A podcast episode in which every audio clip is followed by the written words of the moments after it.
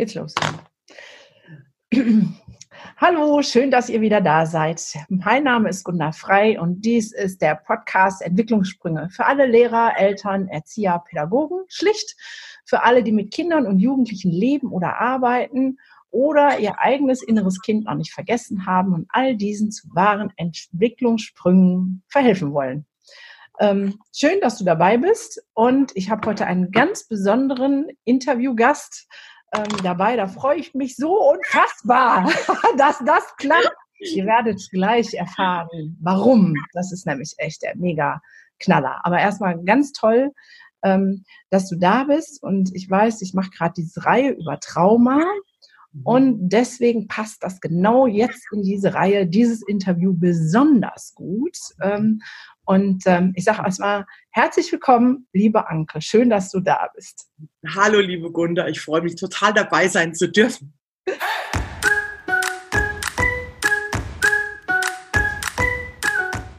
Auf jeden Fall. Und ich finde es immer so spannend. Ich habe ihr Buch gelesen und ein bisschen auf Instagram verfolgt und ich wusste sofort, die Chemie stimmt. Da muss ich gar nicht erst noch so, ah, könnte das passen oder nicht, weil dann ja. hat man direkt so ein, so ein Feeling. Aber die, meine Hörer haben dein Buch ja vielleicht, aber vielleicht auch noch nicht gelesen.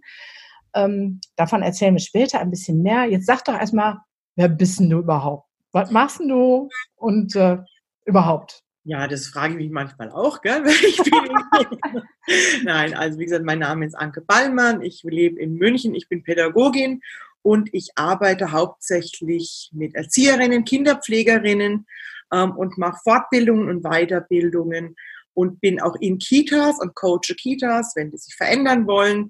Ähm, und ähm, bin mit Eltern momentan mache ich nichts mehr, eben hauptsächlich mit Kita-Personal und ja, und habe vor kurzem ein Buch geschrieben und das mache ich gerade so und das bin ich. Das bist du. Und äh, lebst du alleine mit Hund, Katze, Maus auf dem Land? Nee, München, ah, ja, okay. gesagt. Du willst alles wissen, gell? Ich will alles wissen. Ja, ja, ja. Mhm, okay, also ich lebe in München, in der Innenstadt sogar, in der Nähe von der Theresienwiese, also Oktoberfest-Nähe. Mhm. Aber ich mag das Oktoberfest nicht, weil ich ja in der Nähe wohne, da mag man es nicht ja. mehr. Ähm, ich lebe seit 15 Jahren mit einem Mann zusammen, bin nicht verheiratet. Wir haben zwei Hunde und ich habe im Odenwald, das ist in der Nähe von Aschaffenburg, Miltenberg, habe ich einen, mein, mein Elternhaus renoviert. Also ich habe es nicht renoviert, die Handwerker haben es renoviert vor vier Jahren. Und das ist praktisch die Zweigstelle vom Lernmeer in München. Und das Lernmeer, das ist ein Institut, das ich 2007 gegründet habe für kindgerechte Pädagogik. Und da finden eben die Fortbildungen, Weiterbildungen und Teamcoachings und solche Sachen statt. Und im Odenwald ist die Zweigstelle, da mache ich so, ja, so mehrere mehrtägige Events dann eben mit Leitungen zum Beispiel oder mit Teams, unter anderem auch Arbeit mit dem inneren Kind. Wow, cool, großartig. Ja, das ist äh, schon mal äh, mega. Ähm, ich muss erstmal gestehen, bevor wir auf dein Buch kommen und was dahinter steht, ja als ich es gelesen habe, ich habe dich so gefeiert. Ich habe dich so gefeiert. Ich bin nämlich selber in so einem gutbürgerlichen Haus groß geworden. Also mhm. klar, in meinem Alter, damals gab es noch äh, Prügel mit einem Kochlöffel und so. Mhm. Ich habe das aber nicht so als Gewalt erlebt. Das, was bei mir selber in meiner Geschichte hängen geblieben ist, sind Seelenprügel gewesen. Mhm. So. Und das nach außen zu kommunizieren, ähm, da war immer, ja, wieso? Du bist doch so gut behütet groß geworden. Was willst du? Also, wie jetzt? Mhm. Ähm, die haben blöde Kommentare zu dir gesagt. Ja. Hey, stell dich doch nicht so an, so, ne? Aber ich weiß, welche seelischen Narben das mhm. auf meiner Seele hinterlassen hat mhm. äh, und was das für Beeinträchtigungen teilweise auch in meinem Erwachsenenalter. So, und da habe ich nur gedacht, ja, endlich spricht es einer aus. So, ne? Ich musste erstmal so Juhu schreien. Das war so mega. Ja. Ähm, sag doch mal, wie bist du dazu gekommen? Zu dem Namen erstmal. Seelenbrüder. Der Titel, äh, das war für, für mich war es gar nicht so schwer, das zu finden, weil ich denke mir, also ich weiß, was Prügel sind und ich habe einfach drüber nachgedacht, wie das heißt, was man Kindern verbal und nonverbal antut. Ja. Ähm, und eben alles, was nicht körperliche Gewalt ist. Und da war, der Name war einfach da. Es sind Seelen, die geprügelt werden. Und wir wissen, ich meine, du, du bist, glaube ich, Traumapädagogin, Trauma, Psychotherapeutin, Psychotherapeutin mhm. Traumatherapeutin und ich meine, man weiß es ja, das habe ja nicht ich erfunden, das gibt es ja schon seit Jahren, es gibt ja Untersuchungen. Ja. Ähm, ich bin keine Traumapädagogin, auch keine Traumatherapeutin, nur ich, mich interessiert das Thema sehr und ich habe mich viel damit auseinandergesetzt und habe da einfach erfahren, dass diese ganzen ähm, Sätze, die Kinder sich so anhören müssen den lieben langen Tag, die wirken sehr harmlos. Und jetzt sage ich mal für Menschen wie du und mich, wir sind, ich glaube, ein, ich bin Jahrgang 69, ich weiß nicht, wann du geboren bist. Gleicher Jahrgang. Gleicher Jahrgang, wunderbar. Guten 50er. Ja. Äh, wir haben, natürlich haben wir alle Sätze gehört, die völlig normal waren damals, aber sind ja auch heute zum Teil noch normal. Nur normal heißt ja nicht, dass es keinen Schaden anrichtet. Genau, das ist schon massiv. Also trotzdem, also ich sage jetzt mal, ich sehe ja bei mir in der Praxis das dicke Ende. Genau, ja? genau. Also ich könnte jetzt erzählen äh, von Kindern, die dann in der Schule sind und dann wird äh, gefragt, ja, hat der ADHS, die kommen dann zu mir in der Diagnostik und dann erzählen die Eltern so wunderbare Sachen wie, ja, da war gerade im Kita der, um der Switch zwischen den U3-Kindern ähm, so, die kamen dann neu da rein und dann war der Kindergarten, Erziehung, war alles überfordert und dann hat die ältere Schwester immer gesagt, ja, der Niklas musste schon wieder den ganzen Tag im Hochstuhl sitzen. Der war halt dann ein bisschen ne, U3-Kind, aktiver und weil die den nicht handeln konnten, hat der neun Monate im Prinzip im Hochstuhl verbracht. Neun Monate im Hochstuhl. Genau, so. Und dann äh, stellt sich die Frage, warum der jetzt im Klassenverband ähm, nicht stillsitzen kann. Also mir stellt sich die nicht. Ja, gerade wollte ich sagen, stellt sich die Frage dann noch, weil das sind natürlich, das sind für mich jetzt schon wieder die extremeren Fälle, ja. Ähm, also da braucht man doch nicht. Ja, aber leider, ich weiß nicht, wie das deine Wahrnehmung ist, und das finde ich so spannend, äh, mit dir darüber zu plaudern, mhm. ist es meine Erfahrung, dass wir das noch echt diskutieren müssen. Wir müssen das noch diskutieren, auf jeden Fall. Und zwar gar nicht mal nur in den Hochstuhl setzen, sondern so ganz, sagen wir, ganz banale Dinge, die einfach vielen Menschen auch nicht klar sind. Aber was es schon anrichtet, wenn ein Kind Lieblingsthema aufessen muss oder essen muss oder probieren muss. Ähm, oder eben, wenn es nicht schlafen will. Also immer dann, wenn einfach Kinder genau wissen, was sie wollen und vor allem, was sie brauchen und ich über die Bedürfnisse hinweg trampel wie ein Panzer. Ja. Aber da sind wir ja schon, also ne, Hochstuhl, äh, Essen zwingen, ist ja schon fast wieder körperliche Gewalt. Na, ich kann verbal zum Essen zwingen. Ne? Ich kann schon sagen, ja. probier mal. Also es gibt natürlich auch die Variante, wo Kindern der Mund aufgequetscht wird, wo dann wirklich in die, in die Backen reingequetscht wird. Das ist für mich körperliche Gewalt, aber es ist ja bei einer körperlichen Gewalt immer auch eine psychische Gewalt dabei. Nur mir geht's ja im Buch gar nicht mal so sehr um die Kombination oder um die, das sind ja nahtlose Übergänge im Prinzip. Ja. mir geht's wirklich ganz vermehrt auch, und ich denke mal, das ist bei dir kommt es auch in der Praxis an, dann um ähm, psychische Gewalt, die auch schon, in, es können schon Blicke sein, einfach abschätzende Blicke. Ja. Ähm, oder eben so kleine Randbemerkungen sind es ganz oft. Von wegen, von wegen, du bist schon ein großes Mädchen, das musst du doch schon können. Also in deinem Alter kann man das doch schon. Ja. Ja. Ja, ja, klar. Also äh, da bin ich jetzt äh, selber leid geklagt, in dem Sinne, dass ich, äh, ich sage mal so liebevoll, ich habe ein Kind mit Sonderausstattung. Mhm der schon äh, in der Kita ähm, nicht händelbar war. So, ne? Der hat so oft ähm, auf der stillen Bank gesessen und ähm, der hat ganz viele Wörter gehört. Und wir sind jetzt, jetzt ist er 14, so weit, dass er nicht mehr von sich selber sagt, dass er dumm ist. Genau. Ne? Genau das sind sie.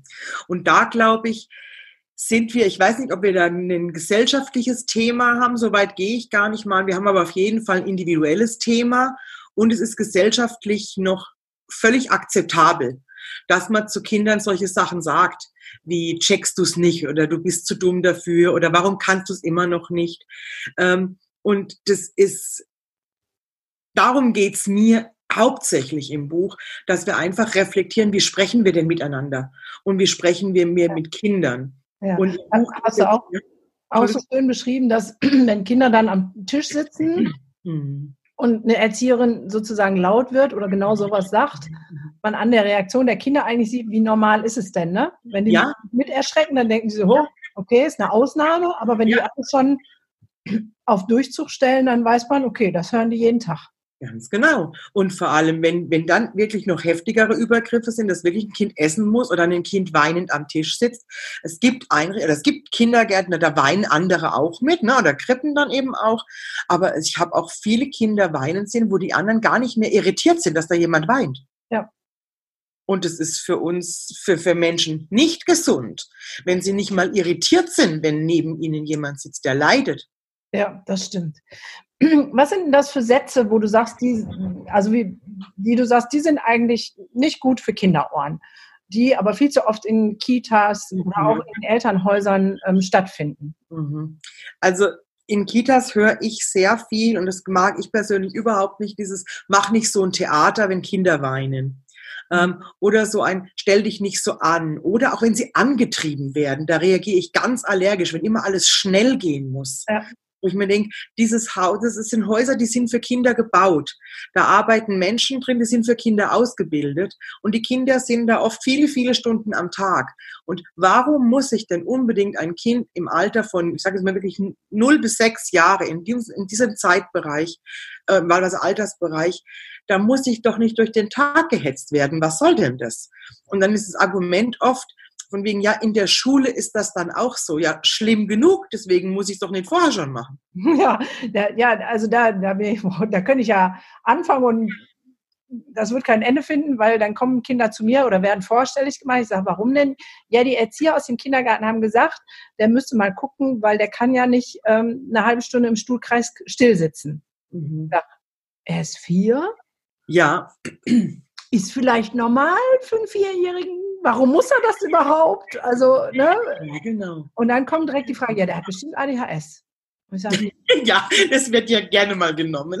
Ja, nee, ich denke, der ist bestimmt ganz normal, so, ne? Aber oh, das, ähm, oder ähm, letztens war ich auch in der Kita, habe Mitarbeiter betreut und dann haben die mir gesagt, dass es ein neues Gesetz gibt, ähm, das ist, glaube ich, Rheinland-Pfalz, da kennst du dich bestimmt besser aus, dass ähm, es 45 Quadratmeter ähm, der Raum ist für 25 Kinder plus zwei Erzieher. Und das in der Hochentwicklungsphase von allen Synapsen, wo es auf Bewegung, was nicht, da kann man doch gar nicht an den Bedürfnissen orientiert. Nee, das geht auch nicht. Also da sind wir jetzt wieder bei den Rahmenbedingungen. Also ich ja. glaube, dass, dass es mehrere Ursachen hat, wie es in Kitas manchmal ist. Ähm, das ist einmal die individuelle Ebene natürlich der Menschen, die da arbeiten. Es ist nicht immer nur die Politik dran schuld. Mhm. Ähm, aber an den Raumgrößen, ich meine, da arbeiten schon ein paar Politiker auch mit dran, ja. weil also Fachaufsichten und so weiter. Und ähm, das sind die Rahmenbedingungen, die einfach nicht gut sind für Kinder. Ja. Und ähm, das geht nicht. Ich kann Kinder nicht so einquetschen. Das ja. wissen wir alle.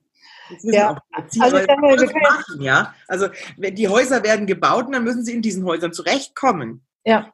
Und da geht es auch darum, von wegen, wie groß sind Schlafräume, gibt es überhaupt extra Schlafräume, muss mittags, es gibt ja ganz viele Einrichtungen, das sind oft Gruppeneinrichtungen, wo mittags irgendwie die Kinder mit den Matratzen auf dem Boden liegen, weil einfach nicht genug Platz ist für einen extra Schlaf- oder Ruheraum. Also es gibt es ganz oft.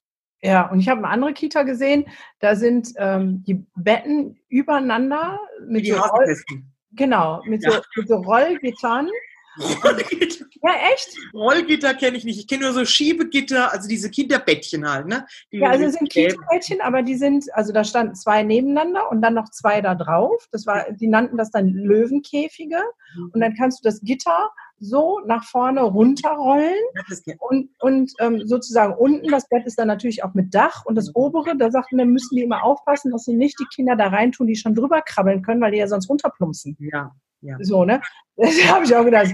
Ja, Massentierhaltung, wir sind nah dran. Ähm, das gibt's oft und das sind aber einfach Platzgründe. Das macht ja niemand, um Kinder zu quälen. Aber die haben kleine Schlafräume, da müssen, was weiß ich, zwölf Krippenkinder schlafen. Und dann stellt man halt einfach von den Bettchen welche aufeinander. Die sind ja dafür gemacht, gibt's ja Kataloge. Ja, das stimmt. Aber also ich sag mal, wenn wir das fast jetzt aufmachen mit den Rahmenbedingungen, ja. die politisch gehen, dann äh, reden wir noch drei Stunden. Lass uns mal noch bei, bei den Seelen. Nur sie spielen halt eine Rolle, es ist wichtig. Ja. Also man könnte mit anderen Rahmenbedingungen gäbe es sicher weniger Seelenprügel, weil der Druck auf alle Beteiligten weniger wäre. Aber es ist nicht der einzige Grund. Genau. Was wäre denn der nächste Grund? Für mich ist der nächste Grund die Persönlichkeit der Erzieherinnen, die in den äh, Kinderpflegerinnen, Sozialpädagoginnen, was auch immer, welche Berufsgruppen in den Einrichtungen arbeiten. Ich glaube, das sind alles auch Menschen, die Seelenprügel erfahren haben, nicht reflektiert haben, keine Biografiearbeit gemacht haben und einfach selber wirklich es als nicht als gewalttätig wahrnehmen. Ich glaube nicht, dass das prinzipiell irgendwelche Sadistinnen sind, die rumlaufen. Die gibt's auch, aber ganz wenige. Ja. Aber wenn ich selber nicht weiß, was hat mir denn wehgetan, dann werde ich es wiederholen und ich mache es eben aus Ahnungslosigkeit heraus. Ja, das ist mein Reden seit Flop Pfingsten, ich meine gesagt, mein ganzer Ansatz äh, ist genau das, dass wir unreflektiert das weitergeben. Aber ja. was meinst du denn, warum ist das so? Warum gucken Menschen nicht hin? Ähm, gerade die auch in solchen Kontexten arbeiten. Also ähm, bräuchte es in der Ausbildung etwas, ein Modul Persönlichkeitsentwicklung, whatever? Ähm, oder ähm, wo ist der Grund, dass wir da nicht hingucken? Ähm, in den, also ganz klar liegt er in den Ausbildungen, ja. ähm, weil da wird eventuell ein bisschen reflektiert, aber wir brauchen ganz dringend, und zwar nicht nur ein Modul, das ist ja nicht in zwei Monaten passiert. Ja. Ähm, wir brauchen ganz dringend, ganz am Anfang schon mal, eine grundlegende Eignungsfeststellung. Ich glaube nicht, dass jeder Mensch als Pädagoge geeignet ist. Das ist, das ist für mich keine Bewertung jetzt, aber ich kann auch nicht prima Ballerina werden. Dafür bin ich nicht geeignet, dafür bin ich weder gemacht noch geschaffen, ja. Ja, und ich werde sogar noch mal einen drauf. Ich habe ja jetzt äh, bei mir auch ganz viele Teenager ähm, die traumatisiert sind, eine richtig krasse Lebensgeschichte haben, schulisch nicht, dementsprechend auch nicht so die hellsten Leuchten unter der Sonne, einfach aus ihrer Geschichte aus. Ja, klar. Und dann kommt, was mache ich denn jetzt nach der Schule? Und dann sagen sie, ja, das kann ich nicht, das kann ich nicht. Aber Kinder mag ich gerne. mag ich gerne. Das auch. reicht halt nicht, gell? Ja, ich glaube, ich werde ich werd Erzieherin. Ja. Und so wird es dann auch. Dann ähm, gehen die den langen Weg über die Kinderpflegerin, ähm, weil das halt ein sehr äh, niederschwellige Eingangsvoraussetzungen äh, sind. Ne? Das kann man ja auch mit gar keinem Schulabschluss im Prinzip und durch die. Nee, nee, nee. Ja, aber. Man braucht schon einen Schulabschluss. Hauptschul, ne? Reicht ja, auch. Ja. Hauptschul und dann kannst du mit den Kinderpfleger eine Ausbildungs- mhm. Upgrade sozusagen machen und dann äh, dauert zwar unfassbar lange, aber dann kann so ein Mensch dann Erzieher werden. Ja, wobei da habe ich auch eine Meinung dazu. Ich glaube nicht, dass der Schulabschluss was über die Qualität Nein. eines, über die Herzensqualität eines Menschen ausmacht. Und ich denke mir manchmal, also Abitur macht mich nicht automatisch. Nee, nee, ja. nee, nee das meine ich nicht. Ich glaube, ja. dieses, mehr dieses Gesamtpaket, dieses, was ich erlebe, ich weiß gar nicht, was ich werden will. Ich kann ja, ja nichts, aber Kinder habe ich gern. Ja, das ist ja schon mal die Grundvoraussetzung. Es reicht nur nicht aus. Ne? Das ist wie ich atme gerne. Deswegen werde ich auch nicht Arzt. ähm, und, Den merke ich mir. Ja. Nein, man könnte am Anfang einfach schauen, und das würde, ich würde es nicht zwingend am Schulabschluss festmachen. Nee. Man könnte Persönlichkeitstest machen. Ne?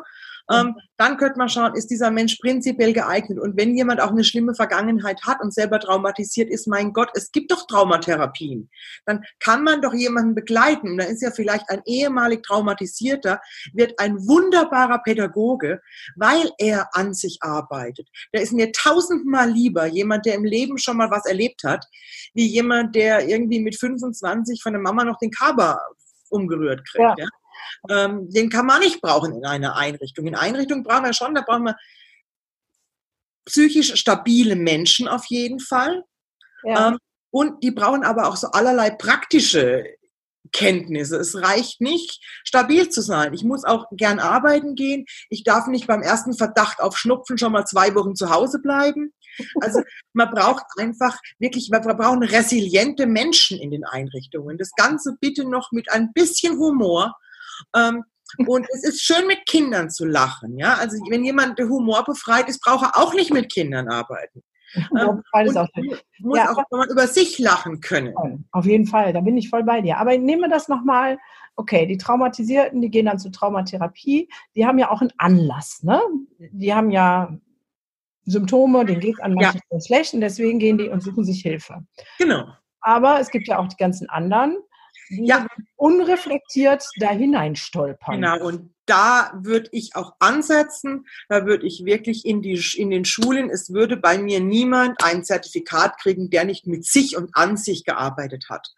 Ähm, und zwar so richtig rein in die Selbstreflexion. Ich würde Biografiearbeit machen mit den Menschen und die würde auch, wenn alles benotet werden muss, dann muss eben auch das benotet werden. Und zwar nicht die Ergebnisse, sondern die Bereitschaft. Ja. Und wenn jemand nicht bereit ist, sich mit sich selbst auseinanderzusetzen und sich selbst zu reflektieren, dann kann er nicht mit Kindern arbeiten.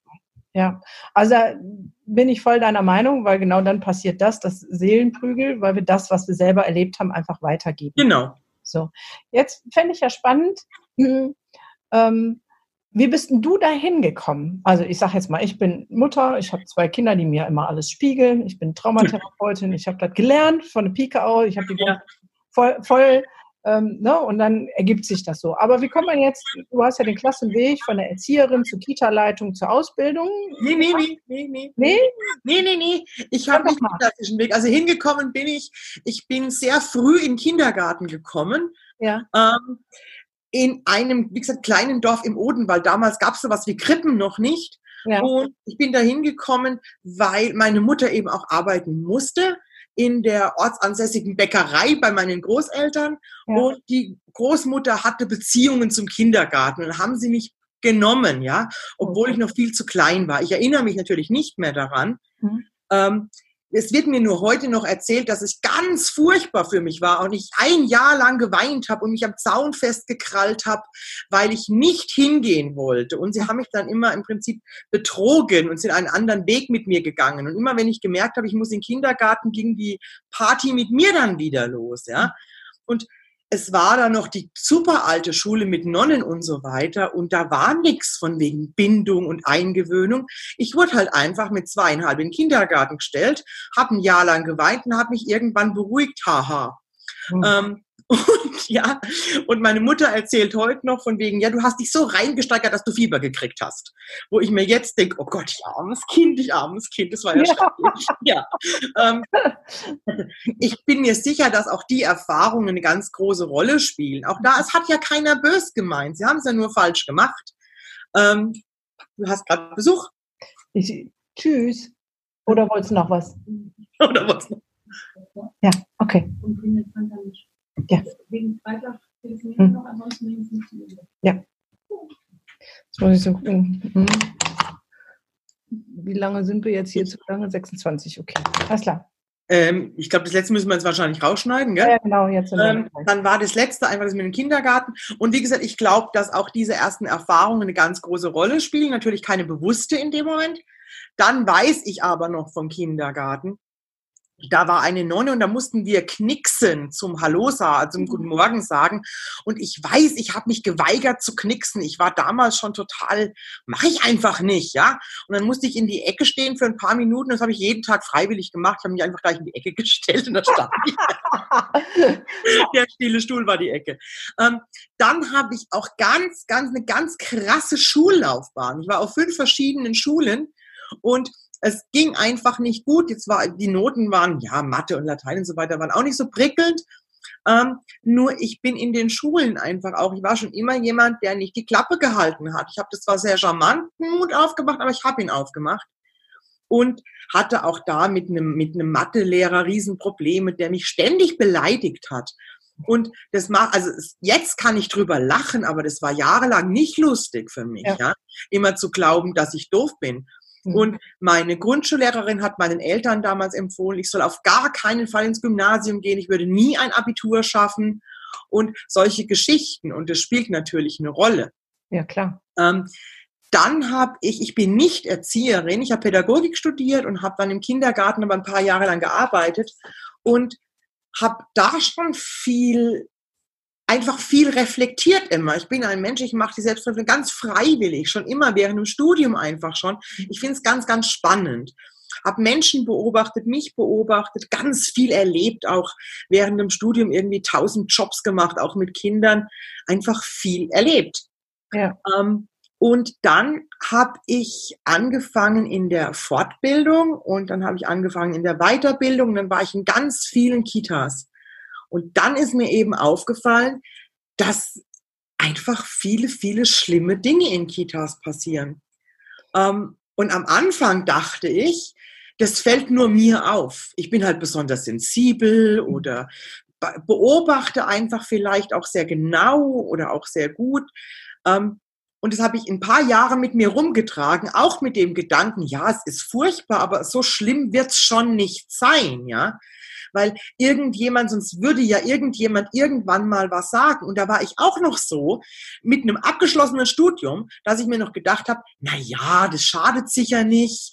Und ähm, Argumente, die ich auch jetzt nach dem Buch oft höre, von wegen mir hat's ja auch nicht geschadet. Also das habe ich nicht gedacht. Ich weiß, mir hat es geschadet. Und es hat lange gedauert, um an dem Punkt zu kommen, wo ich sage, jetzt schadet es mir nicht mehr. Jetzt hat's mich im Prinzip sogar gepusht.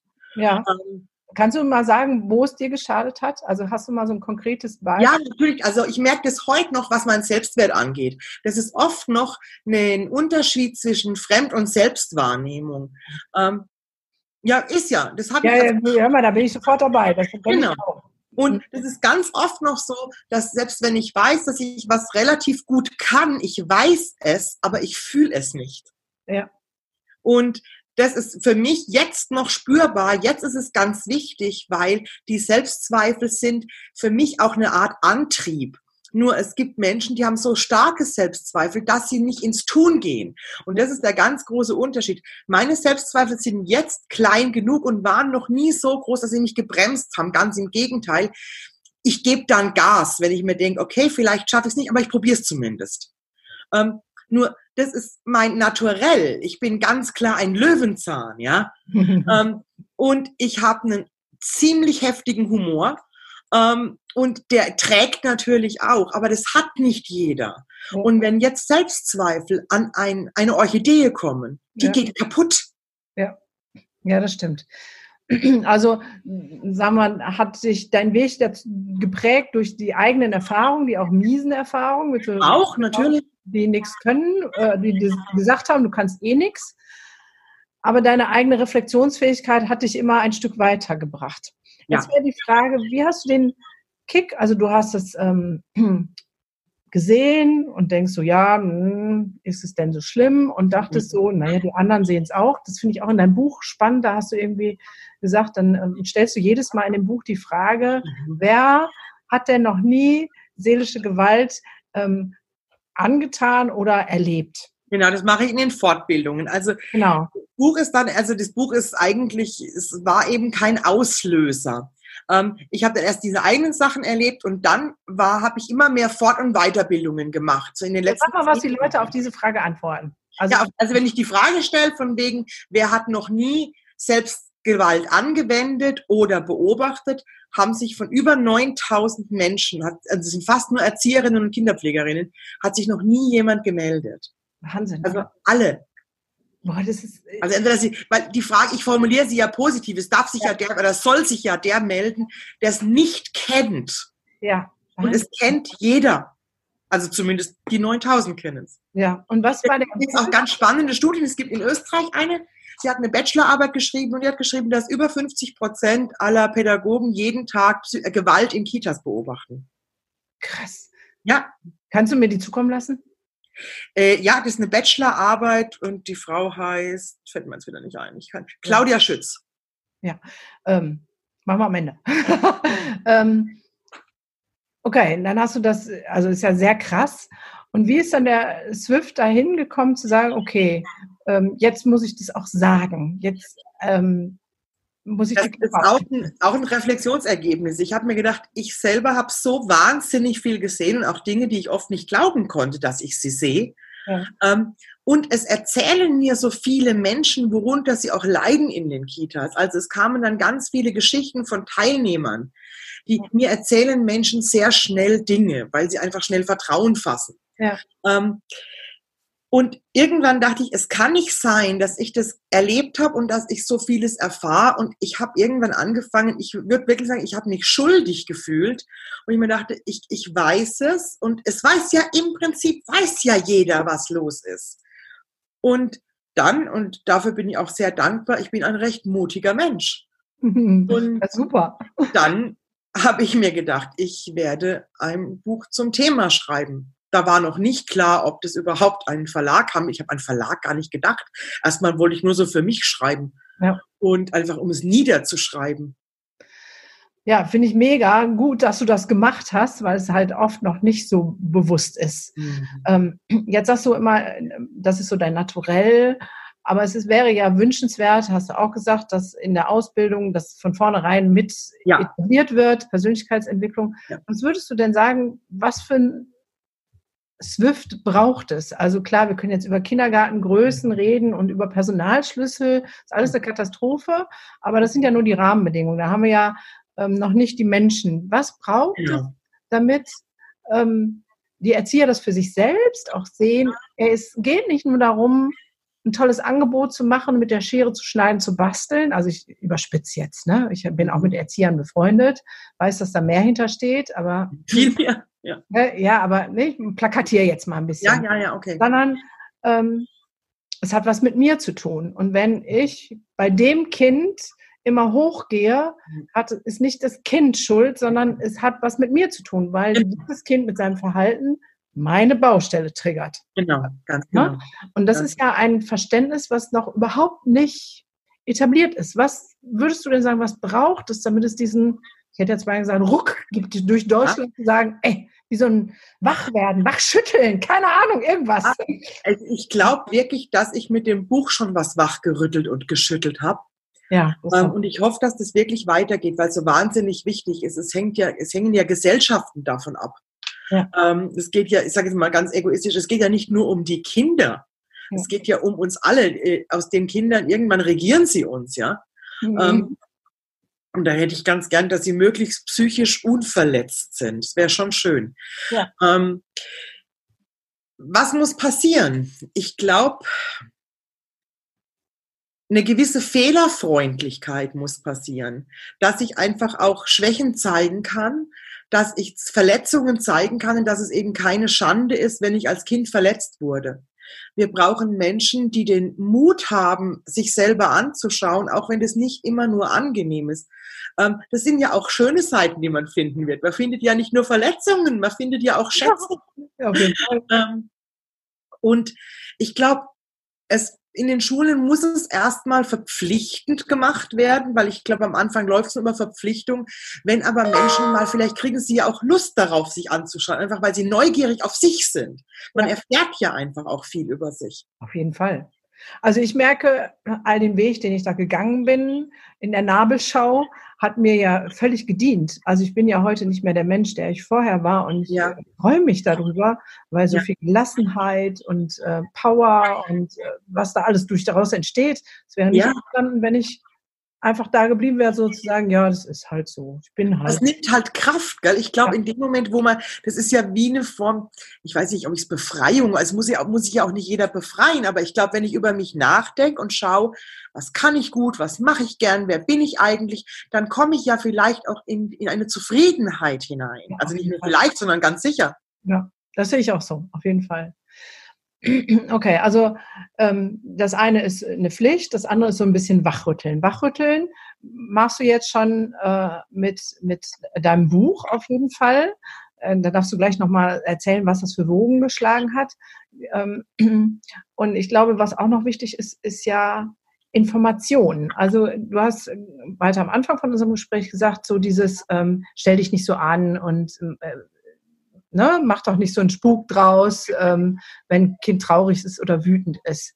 Ähm, das wird zum Beispiel auch in meinem Buch stehen, ähm, die Gefühle wieder wahrzunehmen, zu sagen, jedes Kind hat ein ja. Recht darauf, verärgert zu sein, weil nur wenn ich Ärger nicht zulasse, entsteht Wut daraus. Ja, und wir müssen einfach mal aufhören, Gefühle zu bewerten. Dieses, das ja. ist ein gutes Gefühl und das ist ein schlechtes Gefühl, das darf ich haben, zornig darf ich nicht sein. Also da würde ich, ja. hätte ich gern, dass in Kitas einfach das kein Thema mehr sein darf. Es dürfen alle Gefühle da sein. Es darf, darf alles leben.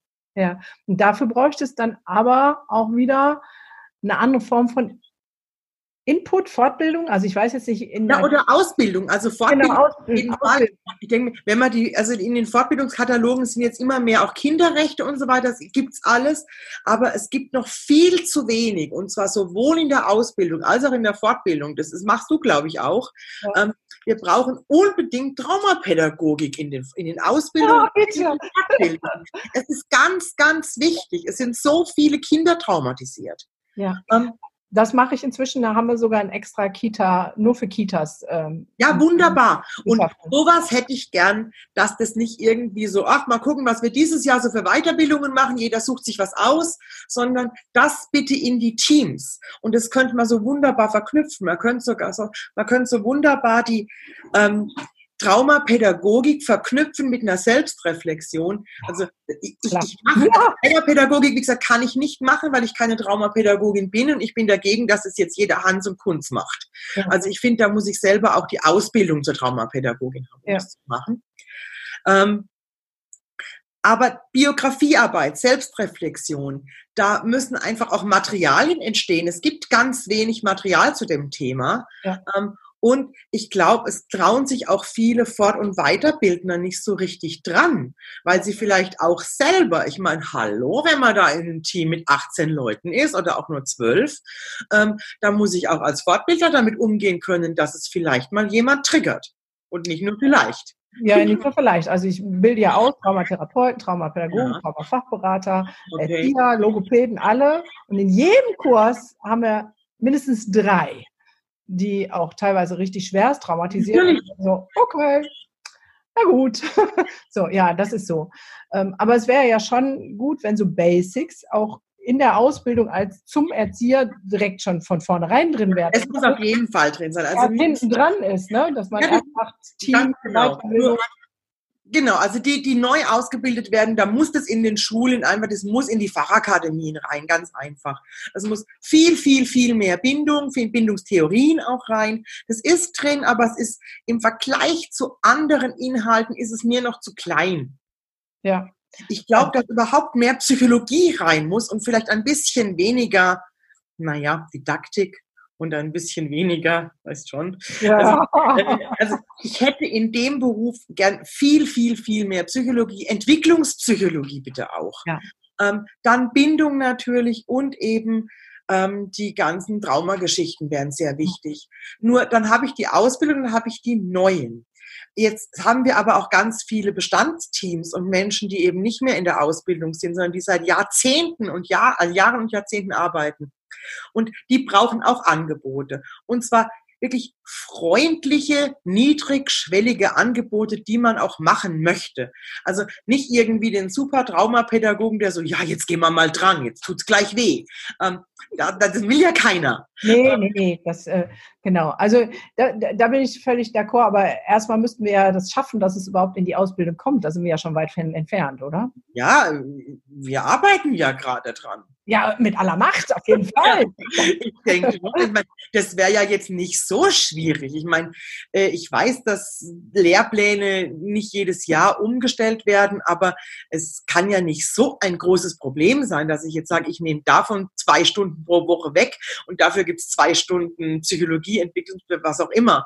Ja. Ähm, also das kann ja nicht der große Wurf sein, aber ich verstehe natürlich nichts von Schulplanung. Ich bin da recht naiv, aber auch sehr, sehr pragmatisch und praktisch und denke mir, sorry, zwei Stunden Sport weg, zwei Stunden Psychologie rein.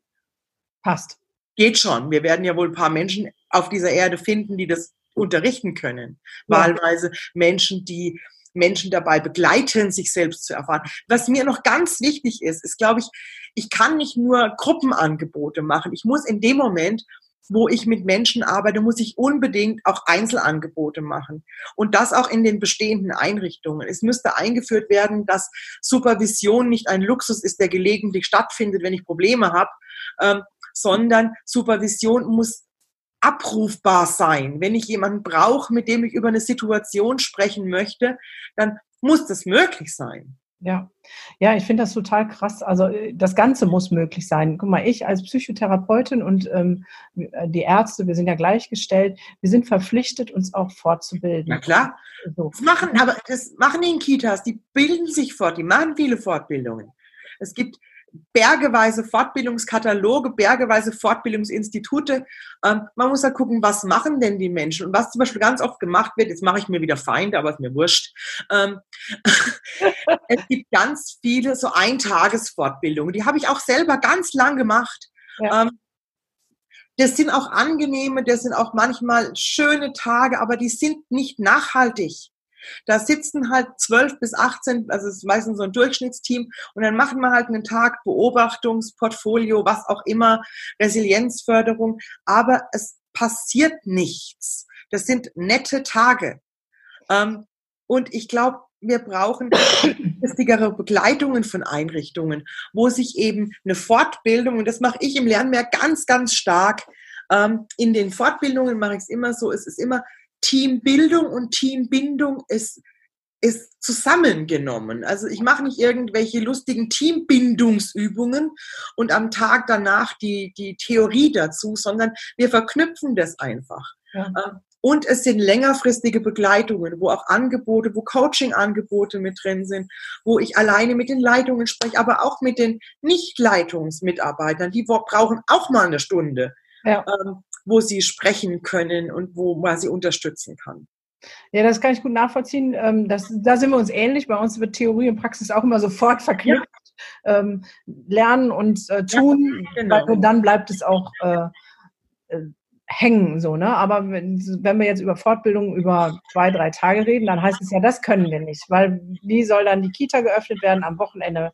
Ähm, machen die Leute das nicht, weil es ja dann private Zeit und. Äh, machen wir schon. Ich mache ganz viel Samstag. Also die Samstage sind immer die schnellsten Tage, die weg sind.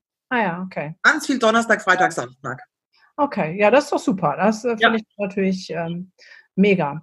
Ja, dann sag doch mal jetzt seit deinem Buch, was ist denn seitdem passiert? Wenn wir sagen, ah, sie müssen wachrütteln und dann passiert was, äh, was merkst du denn jetzt? Ähm, gut, es war relativ viel Presse natürlich, es gab relativ viele Interviews, weil das natürlich ein Thema ist, das auch Eltern beschäftigt und es ja auch Eltern ein Stück weit Sorgen macht, wie es ihren Kindern in Einrichtungen geht. Und ich bin ganz froh, dass es Eltern Sorgen macht, weil wenn Eltern sich sorgen, schauen sie genauer hin, ja, und das wollen wir ja, dass genauer hingeschaut wird.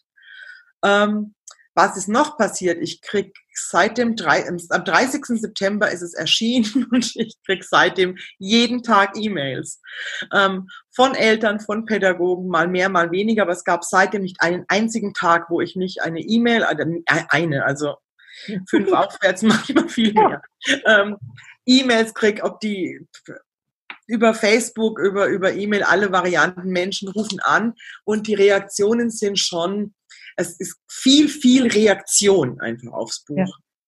Ja. Ähm, was ist noch passiert? Es hat sich bis jetzt noch nicht ein einziger Träger gemeldet und noch kein Politiker.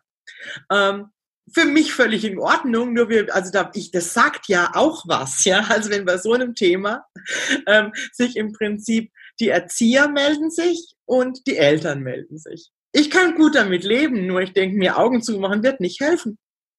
Ja, aber damit das System was tut, braucht es was anderes, weil das System schützt. Wahrscheinlich. Und wie gesagt, ich bin auch gar nicht die, die unbedingt das System ändern muss. Da gibt es dich, da gibt es den Andreas. Ihr seid da viel systemkritischer. Ich bin da die pragmatische Variante. Ich will, dass es morgen früh den Kindern besser geht oder vielen ja. Kindern besser geht, die morgen früh in den Kindergarten gehen. Ja. Und da kann man sofort was machen. Ja. Und es kostet überhaupt gar nichts. Es kostet ganz im Gegenteil. Das würde alle Menschen entlasten. Ähm, die Kinder, die Eltern und die Pädagogen. Man müsste die Kinder einfach mal wieder ein bisschen spielen lassen. Ja, ähm, da bin ja. ich voll deiner Meinung, ähm, auch wenn ich immer sage Bildungsevolution und ich am System schon ein bisschen wackeln will. Ja, das wollen wir alle, nur, weißt du, das dauert mir manchmal einfach zu lang. Ich denke mir, es hilft mir nichts, wenn die große Evolution, Revolution in zehn Jahren passiert. Genau. Ähm, morgen früh weinen Kinder. Ja, da, da, und da bin ich voll deiner Meinung. Deswegen sage ich ja auch immer, ey Leute, wartet nicht, bis das System sich ändert. Genau. Viel zu lange.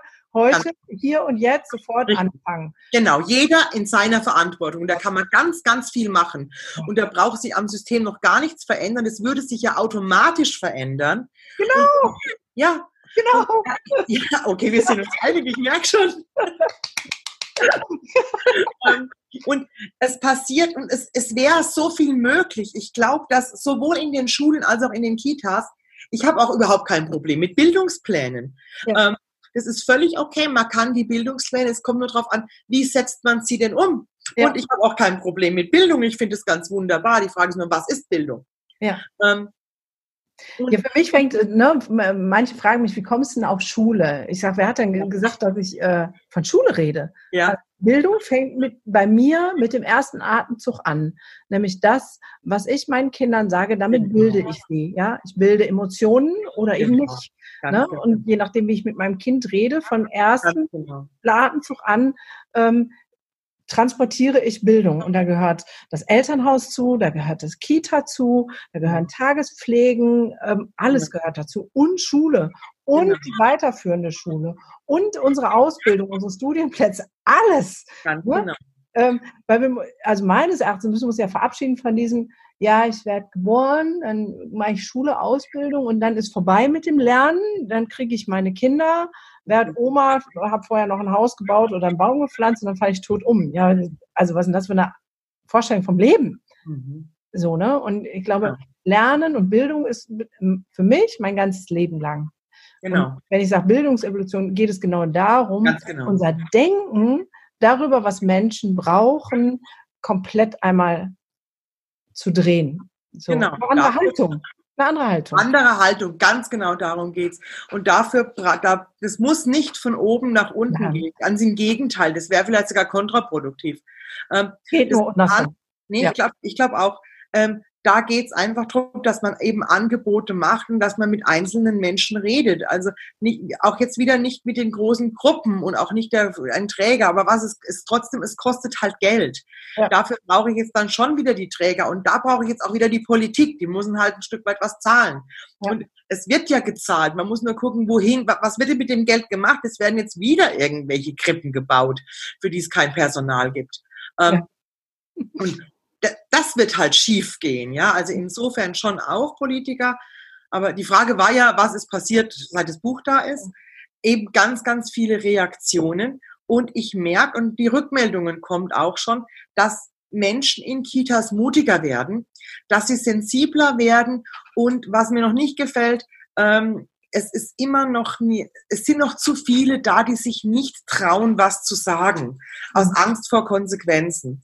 Und ich kriege auch immer wieder E-Mails, wo dann von wegen, jetzt habe ich was gesagt und jetzt bin ich die Böse. Und ich kriege im Prinzip neulich, vor, vor ein paar Tagen erst, war eine E-Mail, da hat die, die was gesagt hat, die hat eine Abmahnung gekriegt. Und die, die dem Kind was angetan hat, war halt mit der Leitung gut befreundet. Da ist nichts passiert. Und das ist nicht selten. Also das habe ich auch immer wieder als Rückmeldung. Ähm, und ich hätte gerne, dass Einrichtungen, und das ist glaube ich, auch sehr gut niedrigschwellig möglich, dass die ähm, so Selbstverpflichtungserklärungen mhm. ähm, einfach auch entwerfen und, unter, und, und schreiben und dass sie Schutzkonzepte in den Einrichtungen einführen und danach im Idealfall leben. Da gibt's dieses wunderbare Buch auch zum selben Thema, das Fachbuch. Ich sage mal, das ist das Fachbuch zu meinem Sachbuch ähm, von Herrn Maywald. Ähm, das heißt, ähm, Gewalt durch pädagogische Fachkräfte verhindern. Ja. Ich kann, das ist meins jetzt, darf ich jetzt mal zeigen, sieht man, ja. das ist richtig rum. Ja, ist richtig rum. Richtig Super. rum. Und ähm, ich mache sogar noch Werbung für Herrn Maywald, das darf ich auch machen. Das ist das vom Herrn Maywald. Ja. Und da ist im Prinzip, da ist ganz viel Arbeitsmaterial für die Kitas schon drin. Ja. Und Sowas wäre gut in den, in den vorhandenen Einrichtungen. Was ist denn ein Schutzkonzept jetzt so, ich als Nicht-Kita-Tante? Ein Schutzkonzept ist einfach praktisch eine, eine Vereinbarung, wo es heißt, von wegen, wie gehen wir in diesen Situationen um? Wir verpflichten uns zur Gewaltfreiheit zum Beispiel. Was machen wir vor allem auch, wenn wir Gewalt beobachten? Ähm, wie gehen wir damit vor, wenn wir bei Kollegen Gewalt beobachten? Einfach, man erstellt einfach ein Verhalten dass man, dass man anwendet. Genau, aber das Beispiel, was du gerade erzählt hast von der Erzieherin, die gesagt hat, jetzt habe ich was gesagt, bin abgemahnt mhm. worden. An der Stelle muss es dann ja doch wieder ein bisschen von oben kommen, also zumindest von der Kita-Leitung, mhm. ähm, weil das nützt ja an der Stelle nichts, wenn die Kita-Leitung mit irgendjemandem verbandelt ist und dann äh, da wieder ganz anders sein. Aber da sind wir auch wieder bei der Persönlichkeitsentwicklung, der Selbstreflexion, ne? zu gucken, warum mache ich wann was so, ne? Da sind wir wieder bei der eigenen ja, klar. Ja. Also ich glaube, an der Stelle ist es schwierig, wenn es von unten nach oben geht, in diesen kleinen Einheiten, Zellen. Da ich weiß nicht. Ich glaube, es kann von unten nach oben gehen, wenn man den einzelnen Menschen auch mehr Mut macht ja. und sie auch wirklich in ihre Verantwortung bittet ja. und ihnen auch sagt, was es bedeutet, wenn sie nicht Verantwortung übernehmen. Das ja. mache ich ganz, ganz stark in meinen Weiter, also Fort- und Weiterbildungen, wo ich dann wirklich sage, was ist denn die Konsequenz? Was macht ja auch was mit Ihnen, ja?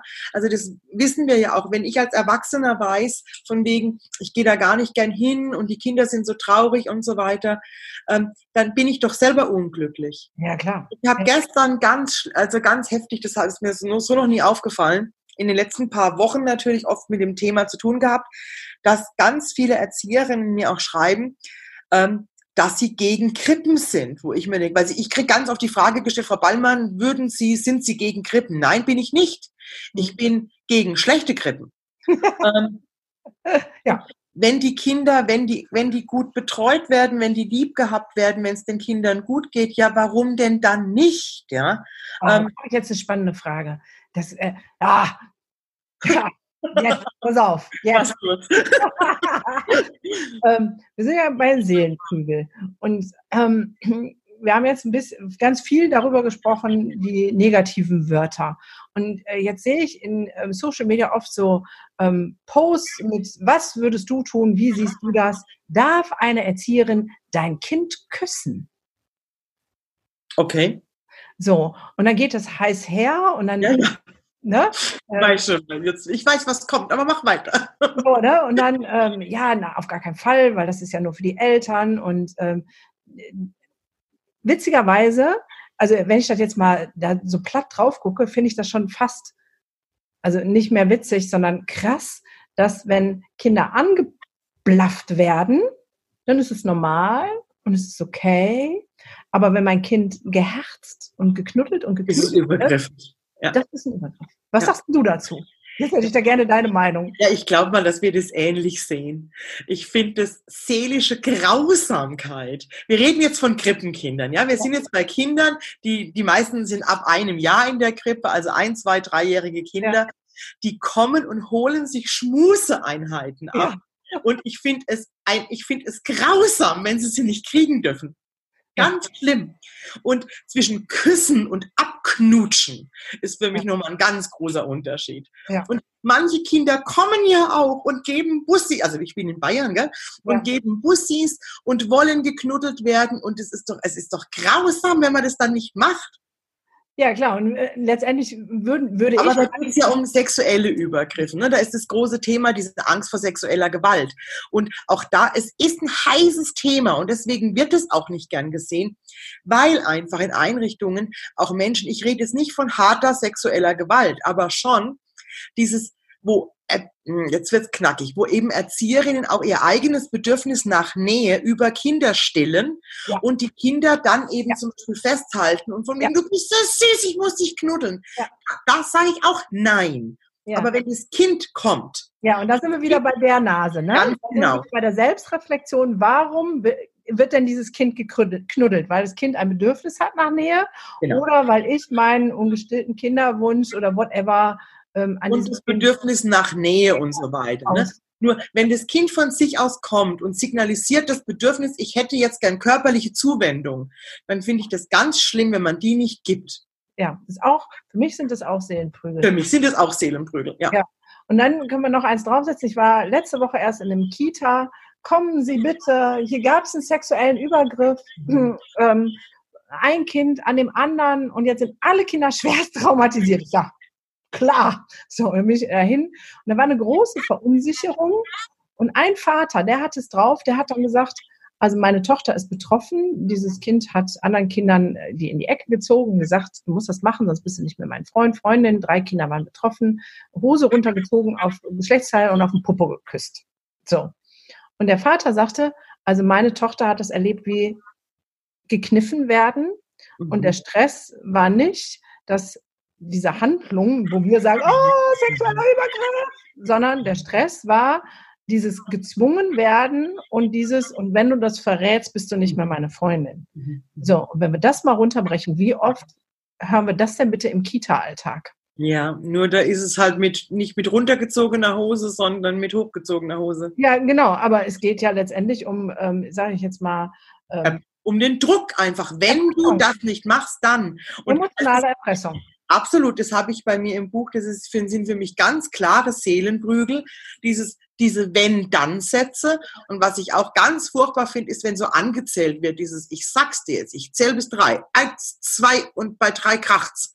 Ähm, das ist unglaublicher Druck auf Kinder. Und es ist auch immer diese, diese Machtausübung einfach. Ja, ich sehe schon. Wir sind da sehr viel einer Meinung. So, jetzt sind wir schon oh, bei einer Stunde. ich habe es geahnt. Wenn jetzt ähm, habe ich ja viele Hörer als Eltern und ähm, auch viele Hörer als Erzieher. Wenn du jetzt noch äh, mal so abschließende Worte finden würdest, wollen würdest für Eltern ähm, und für Erzieher, was würdest du denn denen gerne jetzt als Impuls mit auf den Weg geben?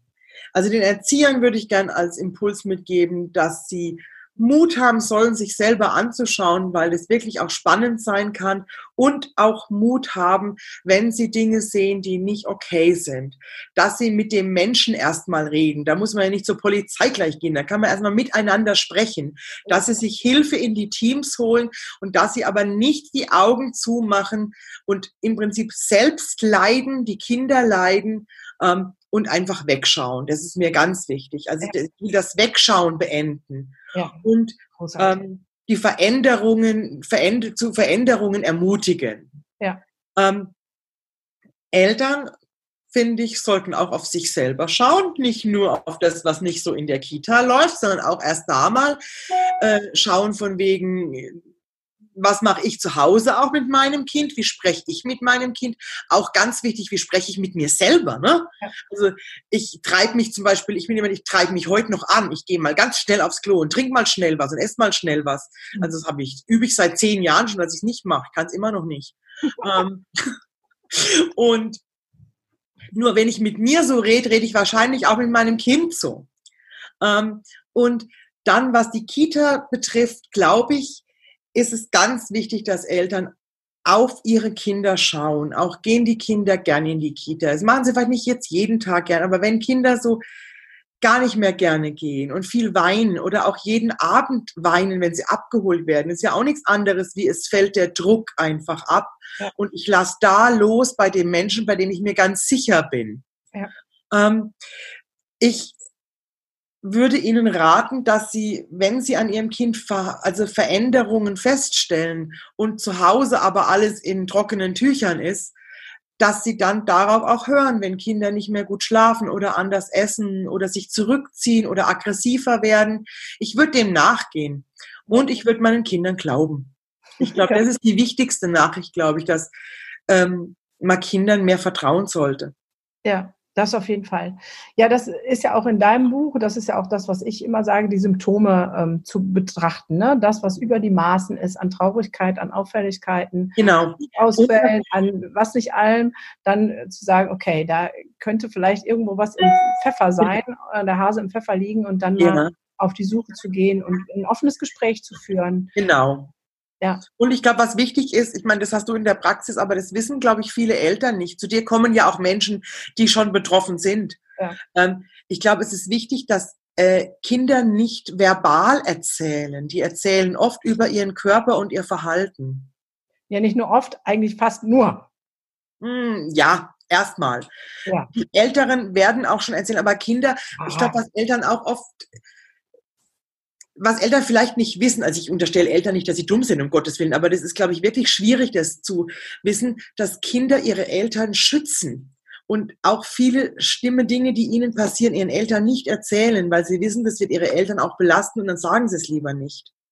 Ja, das stimmt. Und das ist nicht ein kognitives Wissen, sondern so ein intuitives. Ja, natürlich. Und wenn Eltern dann angestrengt sind, weil sie berufstätig sind, genau weil sie merken, okay, hier muss die Kohle rein und ich muss irgendwie in den Kindergarten. Das ist ja genau. ein ganz tiefes Gefühl. Genau. Und dann genau. nehmen sie dieses Gefühl wahr und werden nicht berichten. Genau.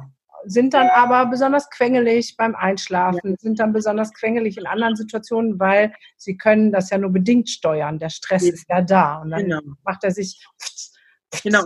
Genau, und, und, Stress, ja, genau. Und dem Stress würde ich glauben als Eltern. Und mein Kind da wirklich beobachten. Und wenn ich was in der Kita vermute, wenn ich vermute, dass irgendwas nicht so läuft, würde ich wirklich das Gespräch suchen. Und zwar nicht im Sinne von Vorwurf, sondern im Sinne von, mir fällt was auf, mir gefällt das nicht mit meinem Kind, ich glaube, es geht ihm nicht gut. Wie ist es hier?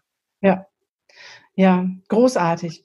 Und wer davon mehr Rückhalt braucht, also mehr Input, der sollte unbedingt dieses Buch lesen, weil da noch ganz viel Input drin ist, worauf man achten kann, was man sehen kann.